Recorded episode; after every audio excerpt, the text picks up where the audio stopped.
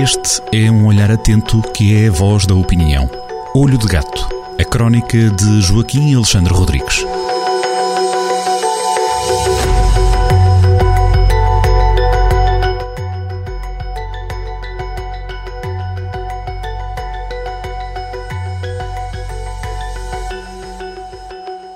Mais uma semana que passou, na Rádio Jornal do Centro abrimos mais uma página de comentário com o nosso olho de gato, Joaquim Alexandre Rodrigues. Agora com ele estou eu, Ricardo Ferreira.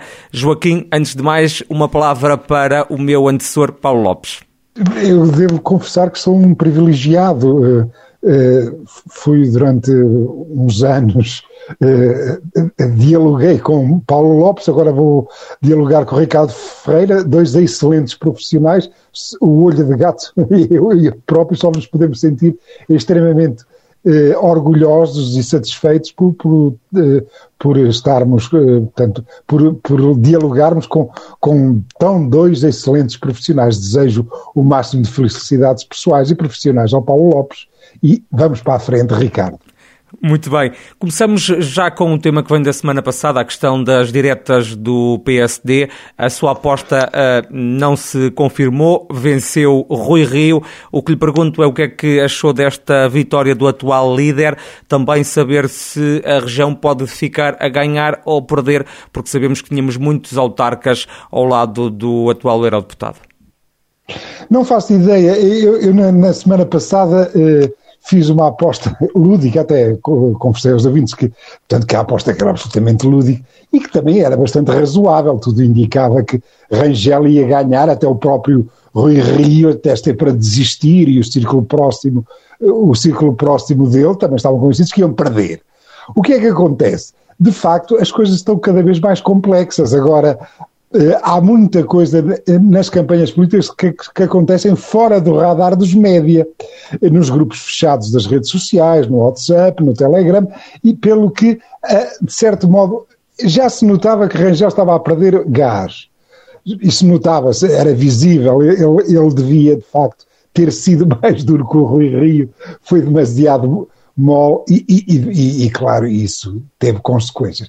O que vai acontecer em termos de configuração eh, eh, no PSD agora, em termos de configuração das listas? É, é evidente que os reístas vão, vão ganhar mais posição e as estruturas intermédias, o, o, os chefes, os cabos locais e regionais, alguns deles vão ter alguns desgostos, já que Rui Rio a esse nível é bastante duro. Mas isso são questões de pessoal político que não alterará o essencial. O essencial é que Rangel tinha uma, uma abordagem mais liberal e Rui Rio tem uma abordagem mais de centro-esquerda, portanto, aproxima-se muito mais da, das propostas políticas de António Costa.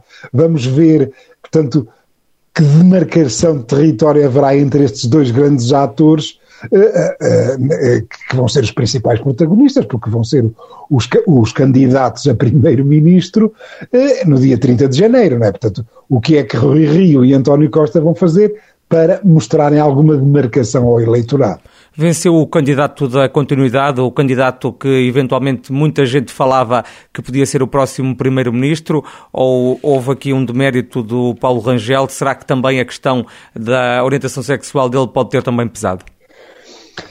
É, não, não creio que tenha sido isso. É, foi mesmo características pessoais de Paulo Rangel. Paulo Rangel é, passou, entrou muito bem, fez um excelente discurso acerca do inconformismo destes 20 anos de estagnação que já levamos, portanto, desde, desde portanto, os 20 anos do, deste século XXI para Portugal foram 20 anos perdidos, com, com crescimentos abaixo de 1% ao ano. Portanto, estamos estagnados. E ele disse isso muito bem, que o ascensor social estava muito avariado, mas depois eh, eh, mostrou-se um candidato fraco. Não, tem, não, não creio que tenha a ver, já, não, tenho, não creio que tenha nada a ver com, com, a sua, com a sua orientação sexual ou tipo de coisa. Foi de facto um candidato fraco, é um loser, é um perdedor. E, e é a segunda vez Rui que perde, Rio, não é? Sim, e Rui Rio aproveitou isso, portanto, com e depois também teve um, um, um, um, aproveitou uma boleia muito boa que foi daquela sondagem de, do novo canal de televisão, da CNN Portugal, que, que o dava como, como melhor colocado como candidato a primeiro-ministro no povão. Atenção, mas havia aqui também um povinho, que é aquilo que chama o selectorado, que é as pessoas que podem escolher um candidato. Chama-se, em termos de ciência política, chama-se o selectorado. Foi na casa dos 30 mil pessoas que votaram, que são os militantes laranja, com, com as cotas em dia. E esse pequeno selectorado tem um, um, um determinado número de valores eh, que, não, que, que é muito difícil que as sondagens apanhassem. Portanto, as hum. sondagens não têm acesso a ele. Simplesmente, aquela sondagem deve ter mudado um bocado também. Depois a percepção de, de, de, dos militantes. 1.500, 2.000 pessoas, 1.500 a 2.000 eleitores laranjas que, que mudaram quando viram, na, ah, se Rui Rio é o melhor candidato contra contra, contra António Costa, então vamos votar no Rui Rio, foi isso. Esta derrota não, do não Rangel... E eu até diria, oh Ricardo, até, até lembraria, lembraria um, um caso já, que já tem uns anos, mas, mas que, que em relação a esse, esse problema do, do preconceito uh, sobre os LGBT. Lembremos de José Castelo Branco. O José Castelo Branco ganhou uma eleição como o povão todo a votar nele tranquilamente. Portanto, não, Pode, isso é uma falsa questão, então, é o que diz, sim. É, é, não foi isso. Foi de facto, foi de facto eh, Paulo Rangel eh, acomodou-se à, à, à, falta de comparência aos debates de Rui Rio, em vez de, de o ter chamado logo um autocrata, um autoritário, Uh, Estava a pensar que eram favas cantadas, por assim dizer, e acabou pois, por perder, é isso? Eh, pois, e perdeu, e foi por isso que perdeu. Esta derrota dele pode querer dizer que as pessoas mais ligadas a Passos Coelho ou mesmo Passos Coelho podem estar de regresso? Mais dia, menos dia? Já, é, o Pedro Passos Coelho pode eventualmente ser o, o candidato da direita às presidenciais de 2026.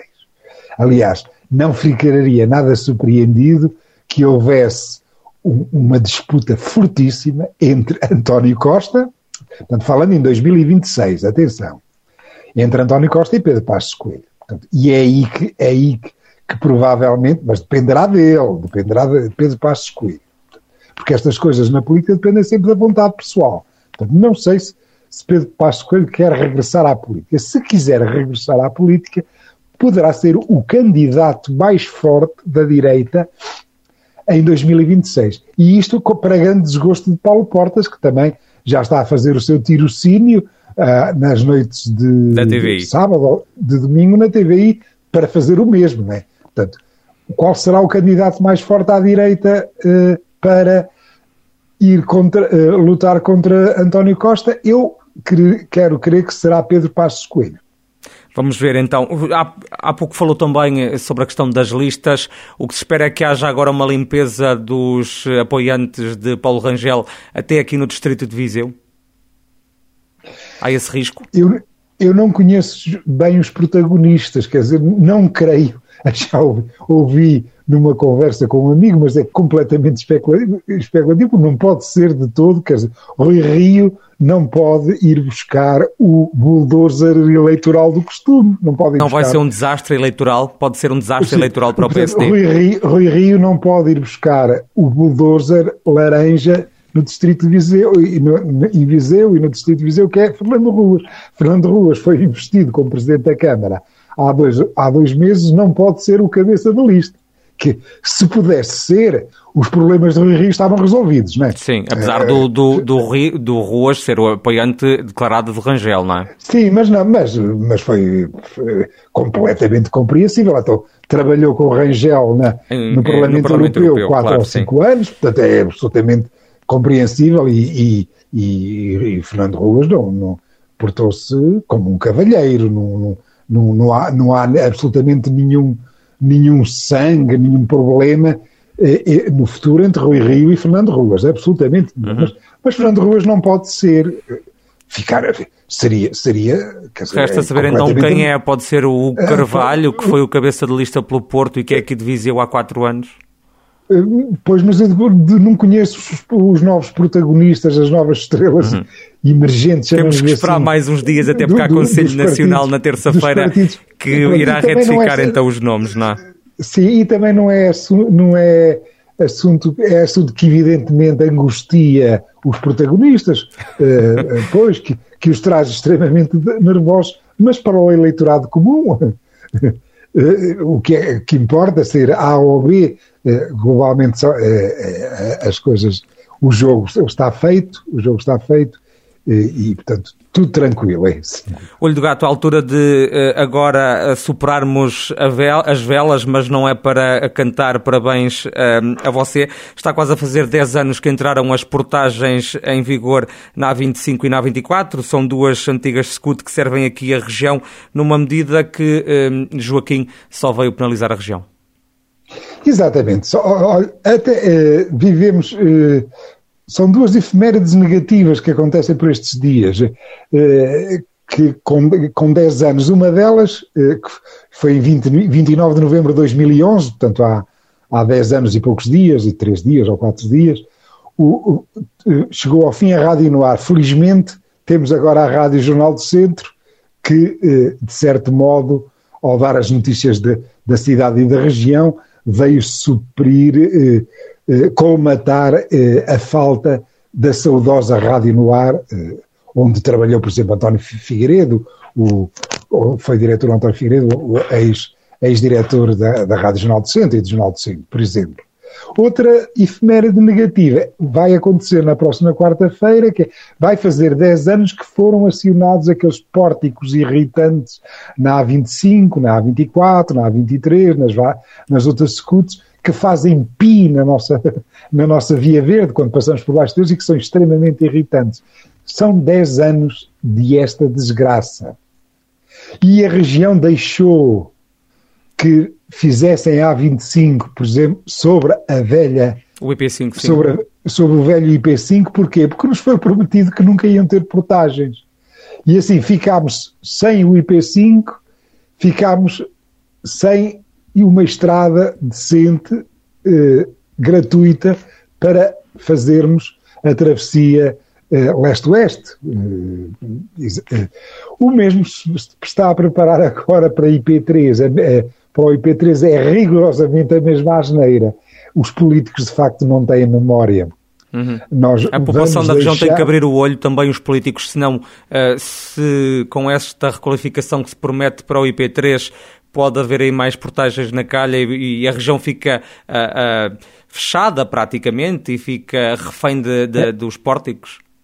Exatamente. Eh, portanto, nós, para norte, tem, pagamos portagens na A24 ou vamos na N2.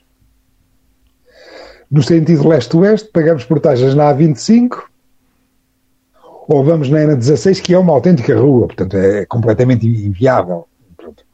Essa então é completamente impossível. Para sul, vamos para o IP3. O IP3 é uma estrada, é uma estrada horrível, uma estrada perigosa. Eh, já foi mais, mas continua a ser perigosa. E então eh, houve várias tentativas e finalmente saíram, e aliás, com votos de louvor e de satisfação de, de alguns órgãos de poder local que me deixaram completamente boquiabertos, foi decidido quadriplicar o IP3. Portanto, transformá-lo numa autoestrada, entre aspas. Tem perfil de autoestrada na maior parte do troço, menos naquela zona de Mortágua e na Cova. Que é o que foi, Exatamente. a parte que já foi requalificada, de resto ainda, ainda não houve nenhuma obra. Ora bem, eh, a A25 foi, foi, terminou, no, eh, portanto, foi, eh, o último troço da A25 foi inaugurado em 30 de setembro de 2006 por um senhor chamado José Sócrates.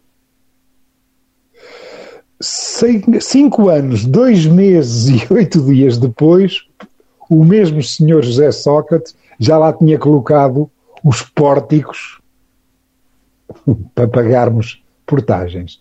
E eu pergunto no olho de gato, eh, eh, quando fizerem a duplicação do IP3, que também é algo que, parece uma obra de Santa Igrácia, aquilo nem anda para a frente nem para trás. O governo tinha prometido é... 2024, já estamos no, quase no início de 2022, não sei se essa data será. Exatamente, e, e, essa promessa até já foi, foi feita não há muito tempo, foi, foi feita ao malogrado uh, António Almeida Henriques no início deste ano, em fevereiro ou março, por aí, por, uh, uh, fevereiro ou março deste ano, foi, Pedro Nuno Santos prometeu isso ao Presidente da Câmara de Viseu. Contudo, é evidente que o prazo vai resvalar, mas pronto, imaginemos, em vez de ser 2024, é em 2028. Dando-lhe de largo 2028, oxalá estejamos cá todos e com saúde. Eu depois pergunto, quantos, quantos anos, quanto tempo vai demorar até aparecer um político de Lisboa qualquer a falar no princípio utilizador-apagador e meter lá os pórticos? Esperemos que seja pelo menos mais tempo do que, do que os 5 anos, 2 meses e 8 dias em que tivemos a A25 sem pórtico. Há 25 sem pórticos, que é o que deseja muita população, também muitas empresas. Há também descontos que beneficiam as populações e essas mesmas empresas, mas são descontos que muita gente não sente na carteira, até o Joaquim. Oh, Ricardo, eu, eu pensei, pensei em falar sobre esse assunto na crónica. E, e então abri algumas faturas da minha Via Verde. E eu não vejo lá desconto nenhum. Posso, pode ser é, que é, agora as faturas são cada, da, dos serviços públicos são cada vez mais complexas, aquilo é quase preciso um, um mestrado e um doutoramento, vejamos a, a, nossa conta da água, a nossa conta da luz, aquilo é preciso um mestrado e um doutoramento para perceber os, os vários uh, sectores, os, as várias rubricas da, do, da dolorosa, digamos assim. Eu fui ver as da Via Verde e não vejo lá desconto nenhum. A, a, a doutora Ana Abrunhosa, lá a ministra, falou nos descontos, mas nos, eu não consigo ver, pronto, acredito, portanto estou a ser descontado, de, devo estar a poupar muito, mas não consigo é ver na, lá nas contas a objetivica, eh, ver lá o quanto, quanto é que eu devo agradecer à, à, à doutora Ana Brunhosa, não vejo lá em lado nenhum. Pode ser defeito meu. Saltamos então para o último tema que tínhamos previsto para este programa de comentário. Cá dentro e lá fora a pandemia continua a marcar a atualidade, também as vacinas, os certificados, os certificados digitais, os bem comportados que se vacinam têm pontos positivos. Uh, um pouco por todo o mundo, já quem não o faz é penalizado. Joaquim, pergunto-lhe o que é que acha destas medidas? Isto é um controlo cada vez maior sobre os cidadãos? Estamos a perder liberdades e estamos a permiti-lo sem eh, dar conta? E o, o, problema, o problema é, é, é, esse, é que nós, eh, portanto, a situação sanitária impõe, eh, impõe que as abelhas do enxame se preocupem com o coletivo mais do que com a individualidade. Portanto, que, que, que, sejamos cada vez mais formigas de um formigueiro. E, e que não deixa de ser paradoxal, porque vivemos uh, o tempo do mimimi, do, uh, vivemos os tempos do. Vivemos os tempos das selfies e, e, dos umbigos muito inchados, as pessoas, as pessoas falam muito eu, eu, eu, eu, mas na prática estamos a ficar cada vez mais dissolvidos. E, e os, e os poderes uh, dissolvidos no coletivo. Porquê? Precisa, eh, está-se a descobrir que precisamos de um Estado forte, uns sistemas de saúde eficazes.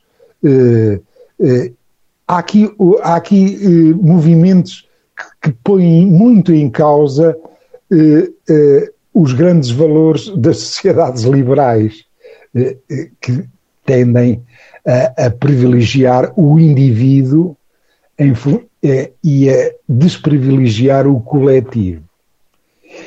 Qual é o problema? O problema é que quando a, uh, os Estados agora estão-se a viciar em poder, estão-se a viciar no poder, estão, uh, devido a, aos, a, às declarações de emergência, de calamidade, os governos veem os seus poderes uh, reforçados sobre os cidadãos. E há um óbvio risco de quando acaba, acabar a pandemia não conseguirmos reverter completamente isto reganhar a liberdade que tínhamos. Estamos a voltar e, ao passado a permitir que a ascensão de regimes totalitários fruto da Covid-19?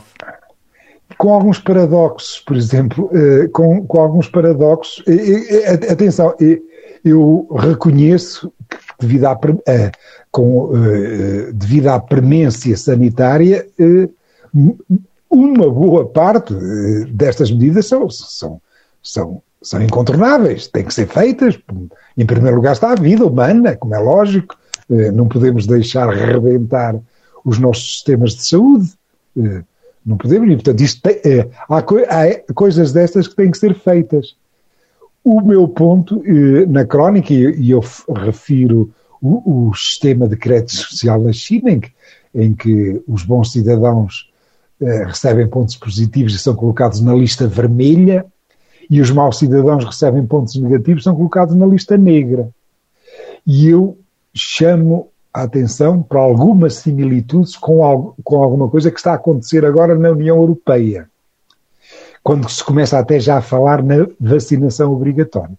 É para refletirmos, não tenho certezas em relação a isto, mas tenho uma certeza, tenho uma convicção profunda. Temos que estar atentos para evitar abusos do poder. E para isso precisamos de uh, o, os fazedores de opinião, o, os cidadãos influentes e não influentes nas redes sociais, onde for, irem avisando os governos que quando acabar a pandemia, tu, todos estes poderes que eles estão a, a, a, adquirir têm que ser revertidos. Fundamentalmente é isto. Fica então esse alerta do olho de gato Joaquim Alexandre Rodrigues. Obrigado. Até para a próxima.